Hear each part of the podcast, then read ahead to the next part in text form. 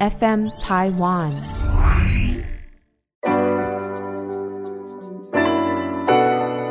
FM 台湾传声筒，藏在心底的话，讲不出口的情，传声筒说给你听。爸妈是如何相识相恋？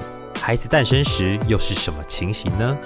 曾经的讨债鬼，如今的摇钱树，带着爸爸妈妈在世界各地遨游，是最爱父母的女儿，是爸妈最疼的心头肉。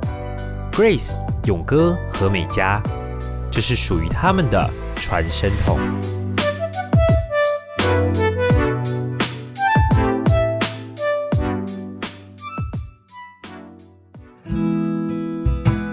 嗨，大家好，我是 Grace，就是那个很吵的那个，没错，就是我。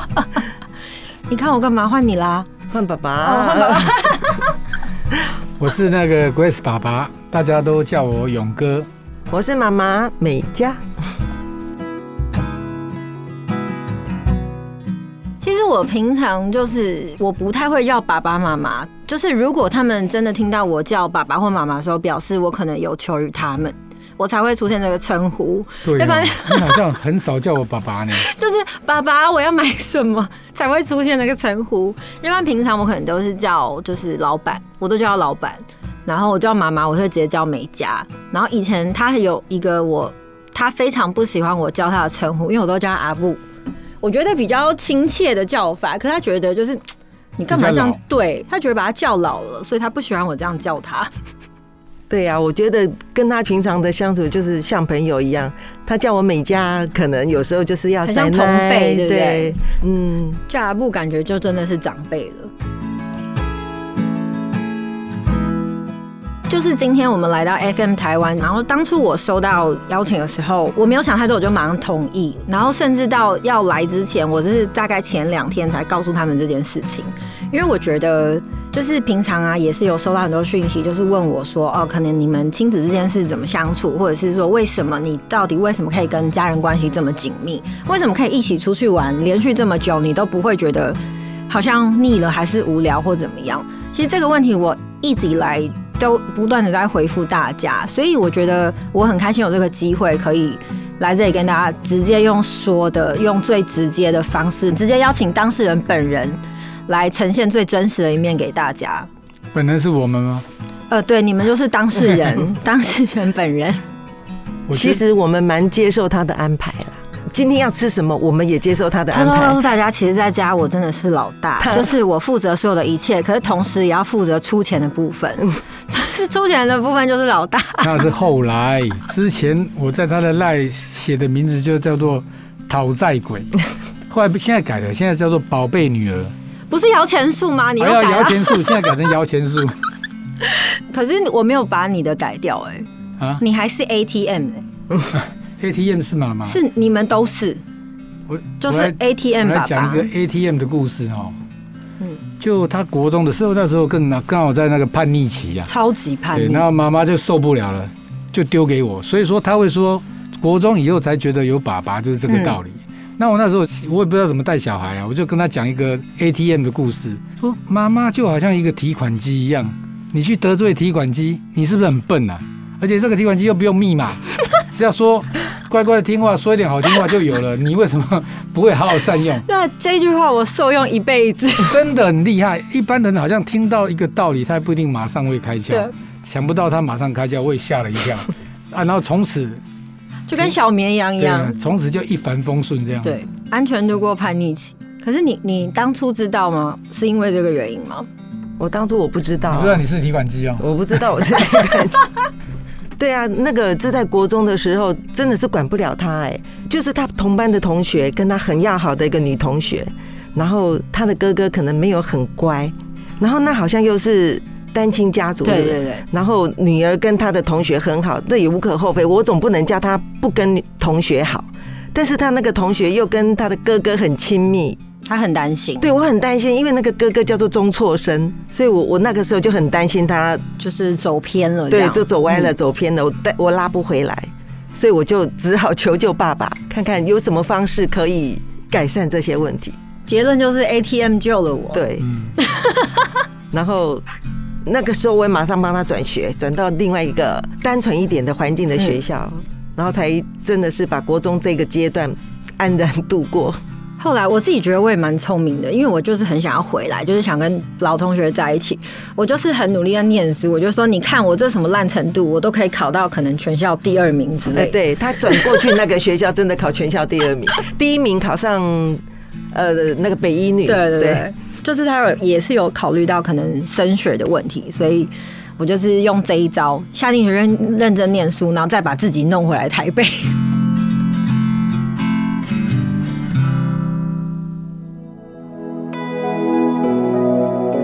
Grace，我问你，我你是你不要叫我 Grace 好奇怪。阿杰，好，对，啊，居家一点。黄彩杰这有一个杰嗯，你知道爸爸妈妈当初在一起的恋爱故事吗？我跟你讲这个问题，我至今都有很多疑问，因为他们彼此都说彼此是初恋，这点我真的从来不相信。谁真的啊、告诉你这样？你们都这样讲，讲了三十年，我没有告诉你是初恋，从来没有、啊，就是第一个女男朋友，第一个女朋友。绝对没有这个我讯息传出来啊，我不知道那你绝对不是。因为在我的理解里面，接收到的讯息一直都是这爸样。爸爸有很多的，不是很多的，至少有一个以上的。没有没有前女友前女友或者是算说女朋友那种，我我记得你那时候跟我说，在遇到你妈之前，我都不觉得我交过女朋友。对啊，是不是这很会说你可以？是不是还会说？我们爸爸说的很好，你就吃他这一套。对，然后爸爸那时候说，妈妈的追求者会从班级门口排到校门口，然后他追了很久很久很久才追到他。爸妈感情这一块，我觉得，因为从小我看他们看到大，我其实一直很现在是谁从小看到大？呃，不好意思，我有记忆以来，因为 哦在我的记忆里面，我被他们影响，我觉得夫妻就是应该要这样。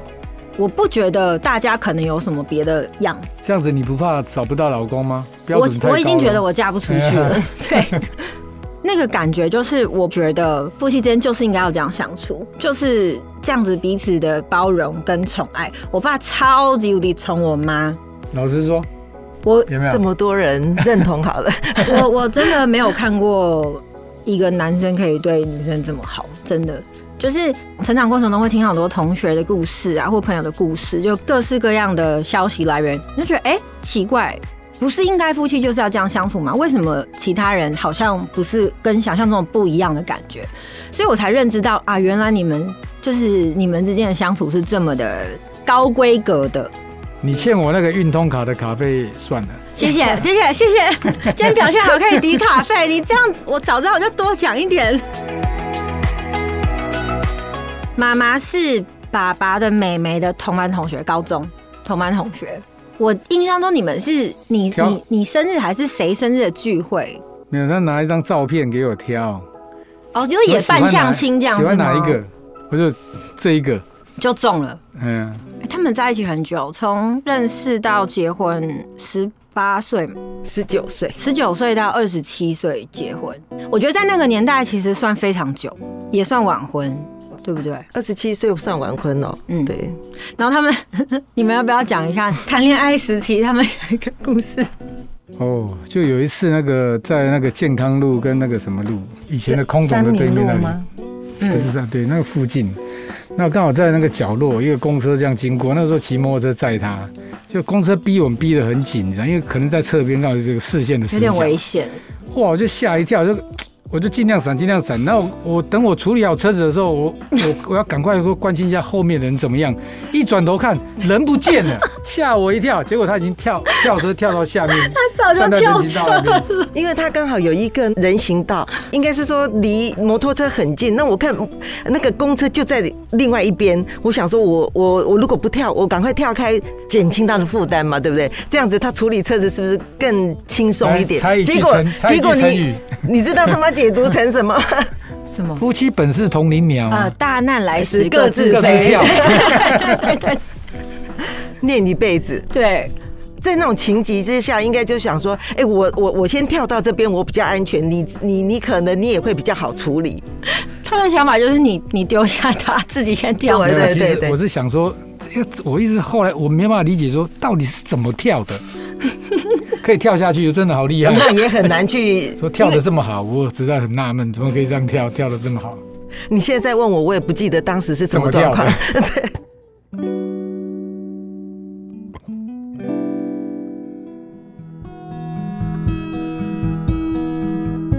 因为我是大姐嘛，你们记得当初我刚出生时候的样子吗？那个时期，当然记得。你们的心情还有感受，哎，我没听过哎，我好想知道哦。那个可能妈妈比较有感觉啦，因为你都不知道在。我是国中以后的爸爸。对对对对，我国我我国中以前没有爸爸。国中以前你是单亲啊？对对。其实不是没有爸爸，真的是轮不到我。我的排名在太后面，有两个奶奶哦，他他妈妈跟我岳母啊，跟我妈妈，中间还有我妹妹，她还排在前面，我根本怎么轮也轮不到我啊。其实应该我很抱怨才对，什么变成你们在怪我，对不对？我轮到国中才轮到，你看等了十几年呢。你要听一下当事人怎么说。生你当然是我很期待，准备好了才让你出来。所以说是受宠爱在一生，在我还没有正式出来以前，是不是医生都说我其实是个男生？对，五个月的时候去照那个超音波，对，说这个心脏超级强的，一定是个男生。但是我也没有特别喜欢男生呢，就是都可以。对，所以没有失望，非常的希望。那是现在你应该要这样说。当时一个我，我现在一直到现在，我都觉得一个妈妈没有女儿哦，会很可怜。嗯，这件事情他真的遇到很多人都会跟他分享。对啊，从小你们觉得成长过程中有什么阶段性的想法或改变？从小 baby 到求学，小 baby 你讲小 baby 我不熟，感觉比较少。我只记得有一次叫我去买尿布。买回来，结果买到男生的。我因为那时候我才知道说，那次我才知道说，哦，原来尿布有分男生女生。我也不知道。被骂的要死。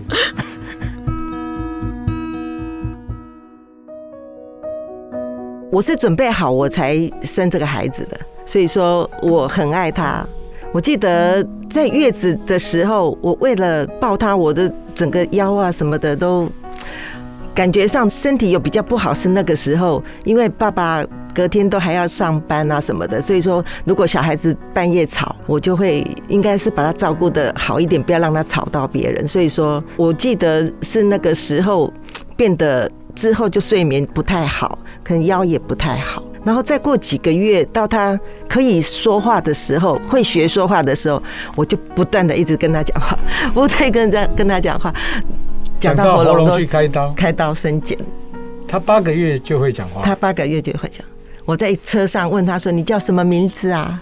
因为他不讲，他会被烦死，所以赶快讲。对，我我我是觉得我准备好要这个孩子，所以说我要尽我可以给他的东西，我都会尽量的去让他觉得很安全，让他觉得是一个很好的生活环境这样子。这个我要证明你真的有做到。因为从小到大，其实他们没有拒绝过我，就是我想做的事情。就是我以前前期吧，就是比较年轻的时候，想的比做的还要多，所以我想的东西很多很多。可是其实我真的要去做的过程中，可能会偷懒啊，会放弃啊，也很多的浪费。可是其实他们都是鼓励的，宁愿你去做了，也不要你就是只用想的没有动作这样。就是我有一个很坚强的后盾，可以去支撑我做很多的事情。我不用去顾虑说我要不要还要去跟你们解释什么，还要去安抚你们，还要征求你的同意。就是其实，在成长过程中，我都没有经历过这些。就是我要做什么，他们都没有任何的反对的声音。那最主要是说，我会去知道你在做什么。你只要让我知道你在做什么，不是危险的，不是一个不好的事情，或者是走不对的路。我就会尽量鼓励你，就做做看啊！你不做怎么知道你喜欢不喜欢，或者是可不可以？譬如说，他大学毕业要去考空服员，其实我有一点知道他可能高度不是很不是不是很够，对，不是很够。但是我们可以用很多的方式，譬如说，你可以学瑜伽、学伸展啊，或许你可以增加你的高度或什么的。不要说你不去试，你就觉得啊自己不可以，然后就不努力的去做这样子的准备动作。然后他也。考过很多，所有一切都过了，莫高这个地方就就就停了，就停。但是有一次他考一个全日空，刚好那时候我们有报名要去法国玩，我要带他去法国玩，第一次，第一次，但是很凑巧的，刚好考到最后一关，刚好是我们要出发的，就是中间撞齐了就撞齐了，那他也宁可放弃。出出去玩，然后去考 那最后一关讲。清楚放弃什么？放弃什么？放弃出去玩，然后去考这个最后一关，结果还是就是卡在就是就是差差一点没有摸到，卡在身。然后当然他自己也很难过，前面都已经都过了，就剩下一个摸稿，结果还是没有过，那他就非常的难过。那我我是觉得说无所谓啊，反正有时候你就是试过了嘛，就知道说可能这个没有到那么的适合你去做，那没关系，换地勤也很好啊，能够尽可能的去把它完成，可以就是这样子。如如果没有办法的话，那也是没有缘分，那就不要去强求。可以了。对，其实我一开始就是大学毕业那一阵子的目标，其实是设定在空服的，就觉得我我可能还差一点，可是我想试。如果没有试，我觉得我我没办法放下，就是你自己过不去，你就是会想一直想尝试，一直想尝试，只要有机会我都报，不管我已经在职了或怎么样，就是过程中有机会我也都没有错过，就是每一次我都有去考，然后每一次真的你会发现，对其他都没有问题，就是都过了。可是每一次遇到一样的身高问题的时候，就没有办法再继续往前走。所以其实你久而久就知道，对，这个是一个可能没办法克服的问题，你就就认了，就很安分的，就是待在地上。对，可是其实到后，就是前期年轻的时候会有空腹梦，没错。可是你到后期反而会觉得说，我这样也很好，因为我每天都可以回家，我每天都可以回家看到他们。至少我觉得在这份工作上，他们是不用为我担心的。所以就是后期的时候，我反而觉得说，我每天可以回家这样子的工作模式，对他们跟对我都是比较安心的。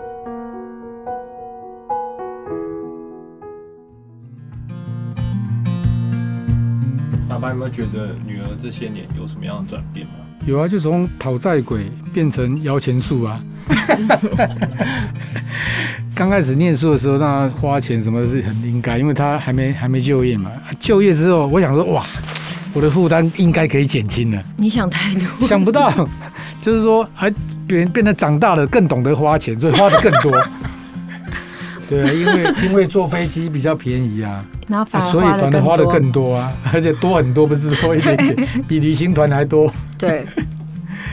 还好我们当初有这么做，对啊，不然现在怎么办？这两年来真的好惨哦、对。这只能看照照片过日子。对，我每天都看到他们在翻照片，就是哎、这一天我们去了哪里？这天我们去了哪里？这样，因为我们的模式不可能三个人同时去太远的地方，一定是我跟妈妈或我跟爸爸。如果是我们三个，可能就是五天内要结束的行程。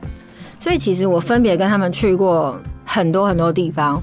就是这个问题，很多人都问我说：“你到底为什么可以跟爸爸单独出去十天？为什么？”就这件事情是很很少见的。很不可思议。对，那个有一次那个领队不是说，一直到不知道第几天快结束的时候才才说啊，我一直以为你们是情侣那种对感觉。对对，我们每次出去都会被误叫我爸爸，他觉。得说哦，原来我是爸爸这样，嗯 他觉得很奇怪，怎么会这样？因为旅行的组合很少说爸爸跟女儿，妈妈跟女儿还比较多一点。我要我要承认，其实第一趟之前我也觉得 可以吗？就是会有一点点的疑问，因为我从来没有跟爸爸单独出去过这么久，就是可能三天出差、五天出差，可是我们没有出去过超过一个礼拜以上。对我来说也是一个挑战，因为以我真的是跟妈妈相处时间算比较长，然后跟爸爸就是也没有那么长时间的相处过。可是其实你事情发生，你去了之后才发现，你根本就想太多了，根本就没什么。反而更精彩，对对就是我爸比较属于搞怪型的，他就是比我还有一些很特殊的想法，所以造成他其实现在在他的粉丝很多，很多人都跟我说：“哎、你可以跟帮我跟你爸说我很喜欢他吗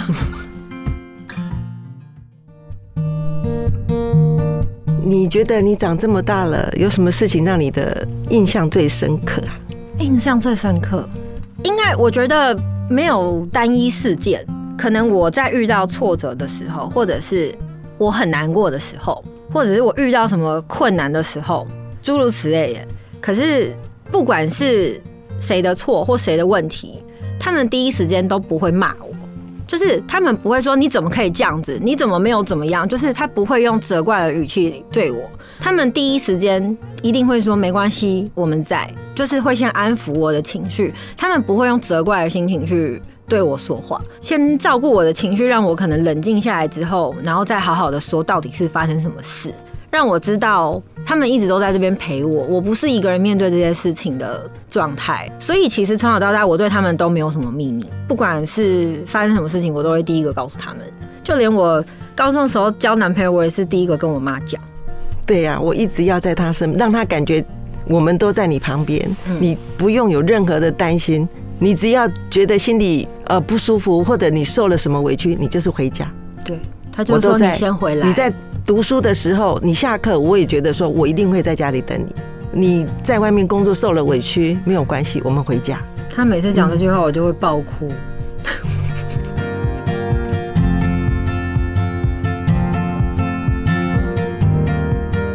有没有曾经什么事，我做的什么事让你很生气或者是很难过？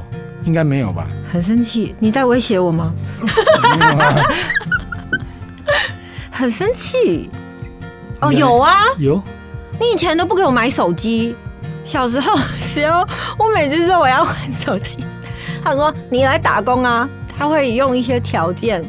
其实我长大之后才明白，其实爸爸是不想让我有不劳而获的感觉，他是觉得说你要获得什么东西，你一定要先付出努力，不是说你要就有。哎，对对对对对我是不是长大了？对对，你我小时候超鲁的，我都会生气，就恼羞成怒。你为什么不买给我？我就生气，我真的很生气啊。然后长大之后才发现，对，所以我就没有再提过这件事情，因为是我不对。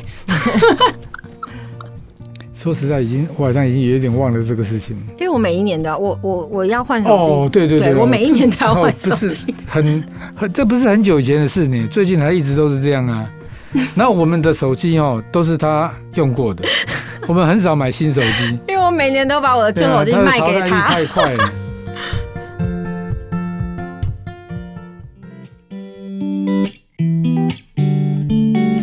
爸爸妈妈会觉得自己是很宠女儿的这种父母吗？其实我是会耶，但是尽可能不要让他觉得说你恃宠而骄，或者是说你你在家庭是被我们这么的宠爱，你好像在外面别人也会这样子对待你。其实分得很开啦，因为我们希望说他是有温暖的家庭，但是他在外面也能够面对社会上一些人情世故，他也要自己会有智慧去处理。我觉得阿杰处理的不错，从大学以前就是在家庭的关系是很紧密的。然后他并不会因为这样子觉得说都依赖家庭。他大学要毕业的时候，他就知道他自己要去规划他的未来，他自己要走什么路，他就自己会去往这个方向去努力。我觉得这一点倒是我没有担心过，因为很多人就是毕业了就等于失业嘛，对不对？但是他这一点倒是衔接的很不错，就是他自己会去想他自己要什么东西，会自己去努力。其实我不断的会告诉他，一个人呐、不要说男生女生，你自己要能够独立，你才能够掌握你未来的生活哦，这个是很重要的。如果说你靠别人、靠爸妈、靠你的先生、靠你的家庭、靠你的谁，那都是别人的，你自己没有一个很好的基础，可以站得很好，你以后怎么样去面对你的未来？我是不断的告诉他这样子。就是有一个观念，他一直在跟我说，他说女生你一定要有独立自主的能力，你不可以有依赖别人的想法。当下讲什么都是多说的啦对，你没有到未来，你怎么说？哦，我以后要怎么样？以后要怎么样？那都是不切实际的嘛。你自己现在没有准备好，未来怎么样是跟你有关系嘛？对，我会告诉他是这样子。因为我非常的爱漂亮，所以他就跟我说：“你把你的外表顾好没错，可是人都是会老的，你不可能永远都维持这样子。那你要怎么样？可能在以后结婚后，让你的另外一半还是一样这么疼你、这么爱你呢？”他说：“你一定要让自己有东西，不可以是一个空的。有小孩吗？我讲过一句话，呃这个晚一点我我讲过一个例子，你有记得吗？你要像一本书一样，好，而且还是好书，对，对不一辈子？看不完。嗯，我记得你记得哈？好，这个观念，我以前听了就哦，可是你不知道是什么。就是年轻的时候你就觉得说啊要怎么做，就是没有方向。可是你在越来越大，你出社会之后，你会看过很多的人，也听过很多的故事，交了很多朋友，就发现哦原来是这个意思。就是你把外表顾好很重要，没错。可是你里面没有东西，那个真的不长久。我真的希望他幸福美满快乐，我们能够跟他多久，对不对？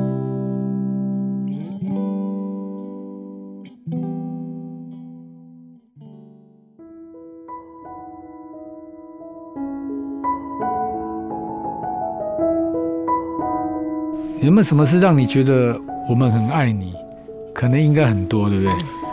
彼此都很多，可是我那你也可以顺便讲一下，有什么事让你觉得我们不爱你？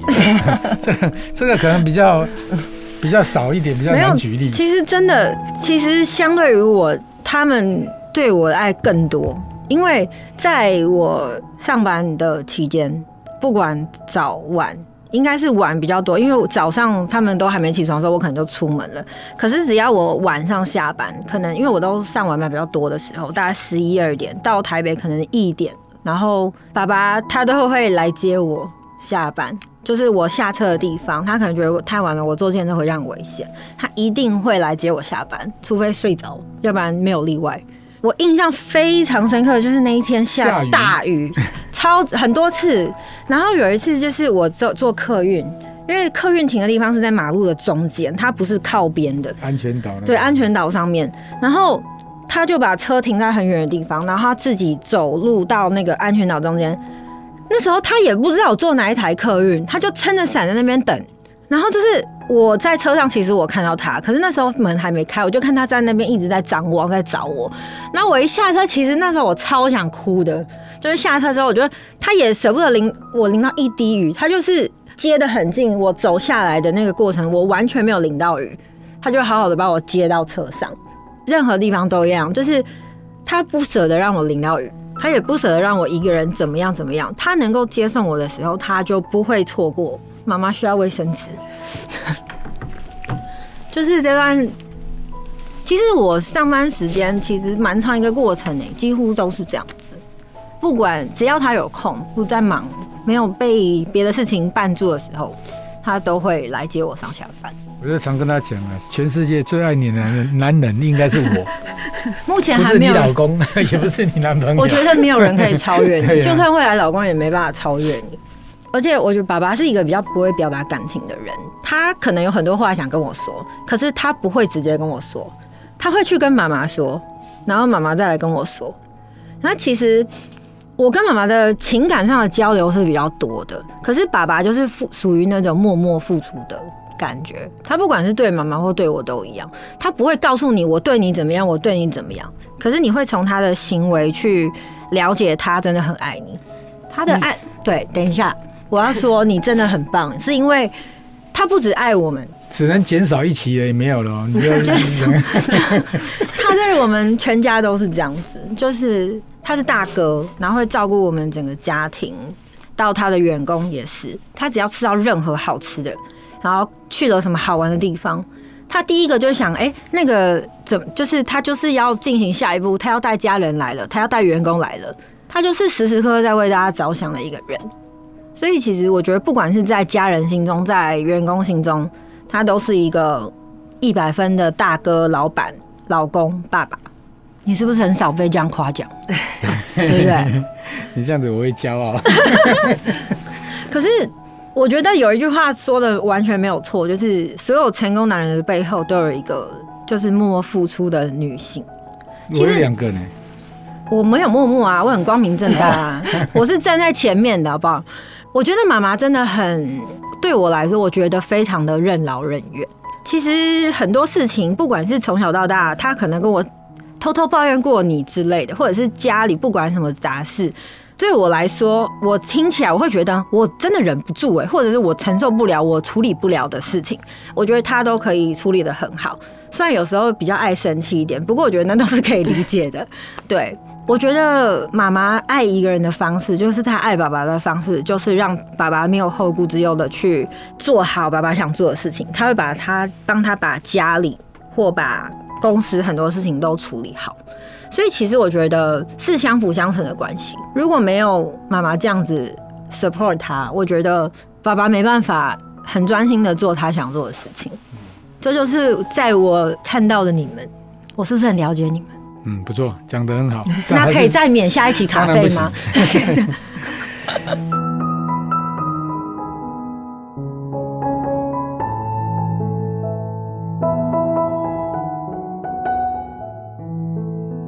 你未来有什么事情是最想做的？未来哦，我一直很想要继续带他们环游世界，因为其实就是被迫中断的这个事情，所以其实我觉得还有很多地方我都很想要带他们去，因为我觉得那个东西才是很有意义的，可以留下一辈子的回忆的东西。你说在一起旅行，毕竟跟在家庭相处，我觉得是很不一样的事情，而且在旅行过程中。那种互动，我觉得是在日常生活中没有办法发生的。我很喜欢一起出去玩那种互相依赖的感觉，因为在啊我可不可以说一下他很爱我的一件事情？我们几年前去冰岛，一八年，一八年去冰岛，然后那天的行程是要去一个冰川，就是中午过后大概吃完中饭一一点点对，然后天啊，那个是我从来没我我想说冰川不就是一条河的旁边吗？他以为走平路叫走平路。冰川，对，对，结果那个就是一个要跋山涉水、翻山越岭那种。对，然后整个都是冰哦，然后你要穿呃穿那个钉鞋，嗯嗯还要拿冰钻冰钻，对，他知道我根本就没有办法去走这种行程，如果我事先知道的话，对他不会去的，对，那呃真的是很高很很陡的一个冰很川，危险。因为已经上去了，我也回不了头了。一走进去，你就是后面根本就是没有呃，没有退路了对，没有退路，一定要往前走。那一我一路就是头低低的，就是跟着走就对了。然后你知道阿杰他为了不让我担心，他把我们的队友一些年轻人都排在我的前面、后面、左右，呃，然后我帮他形成了一个保护圈，把他围在中间。然后他自己其实他也没有去过，我也知道那个他应该也不是一个简单的事情。然后他就在一直妈，你不用担心，我们有这么多人都在陪你，我也在旁边，然后故作轻松状这样子，很很愉快的心情，让我不担心。然后还要把我走过去这一条路把它拍摄下来，我传给爸爸看看，你这么棒，可以完成这个行程，就是一直在旁边不断的鼓励我，你不要往前看，你就是。专心走自己的路就好了，我都在后面保护你，真的是非常的感动，而且我觉得这女儿真的是很贴心，带我环游世界。在这几年当中，她就是带我去了七次欧洲，有有这么多吗？有我算过，我去过七次。我才两次而已，你七次，你看差这么多。你所以你之后要补上。她几乎，她我们几乎三个月，女儿就会带我去欧洲一次，嗯，让我当一个好命的妈妈。要不要再去一次冰岛？不要。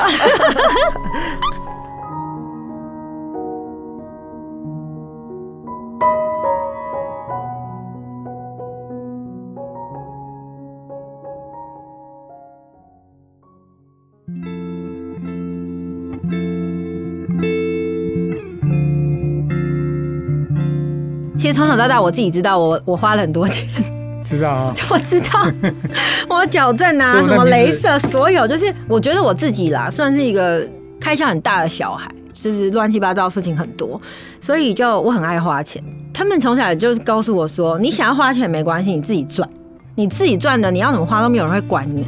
我说好，就冲你这句话，我就自己赚。就是我很努力在做这件事情，我想要赚很多钱的原因，其实是我想要对爸爸妈妈更好一点。以前我可能呃，我看到一件很漂亮的外套，可是我买不起，我没有办法买，我只能带他们，然后让他们自己去买。可是现在我就会变成说啊，我出去逛街，我看到一个什么很漂亮的外套，我可以不用考虑，我直接把它买回家送给他们。就是诸如此类的小细节，就是比如说带他们去逛街，你看到什么你喜欢，我去付钱没关系。就是我也会自己安排好行程，把所有的饭店订好，什么什么都订好，说走，我们出去玩。我觉得这些东西都是我以前做不到的，想做也没有办法做的事情，可是现在是可以慢慢的去完成。然后以后我也会继续这么做，不管我是什么嫁人，那我觉得呢没有差 哎，你。们都有听到要当人证哦。录起来了啊，没办法反悔了。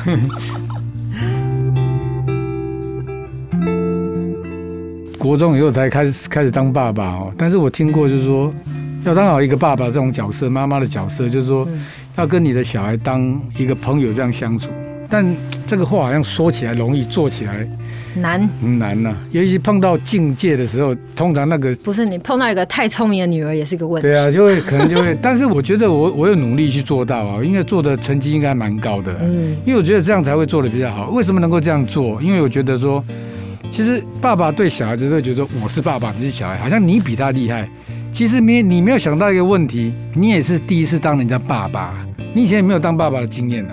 但是小孩子会慢慢长大，所以随着他的长大，你永远都在学习啊。当十岁的爸爸，当十五岁的爸爸，当二十岁的爸爸，甚至当三十岁的爸爸，你要自自己跟着去去调节、去变化，才能够当好这个角色，对不对？啊，我我做的怎么样？目前分数蛮高的啦，蛮高的哈嗯，还有阿杰那个素颜真的很漂亮，他一直以为我在不是他他每一点这个。我跟你讲，我每天都被他搞得我很尴尬，因为每次我洗完澡出来，他就说：“哎哎哎！”我说：“干嘛？我现在全身这样乱七八糟的。”他说：“你不要化妆，真的很漂亮。”哎，我说：“你突然跟我讲这个，我要怎么回答你？”啊，真的是这样啊，所以不用一直化妆，因为一般人外面看看到都是他在化妆的一个状态下，比较少素颜，素颜能够还不错的真的很少呢，所以你有时候要把握一下这种机会。你这个叫情人眼里出西施吧？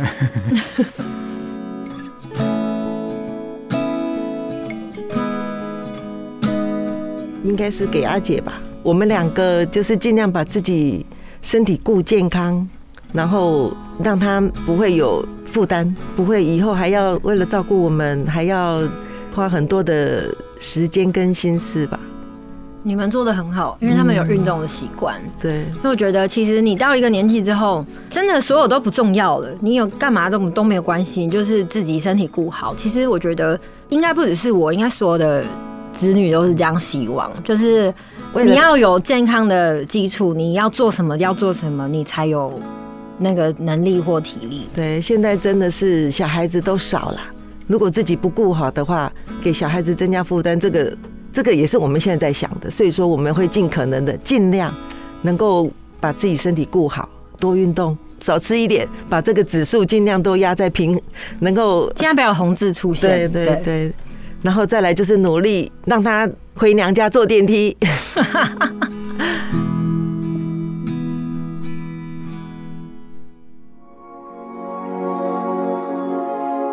从小到大，我每一天晚上我都一定会去跟他们说晚安。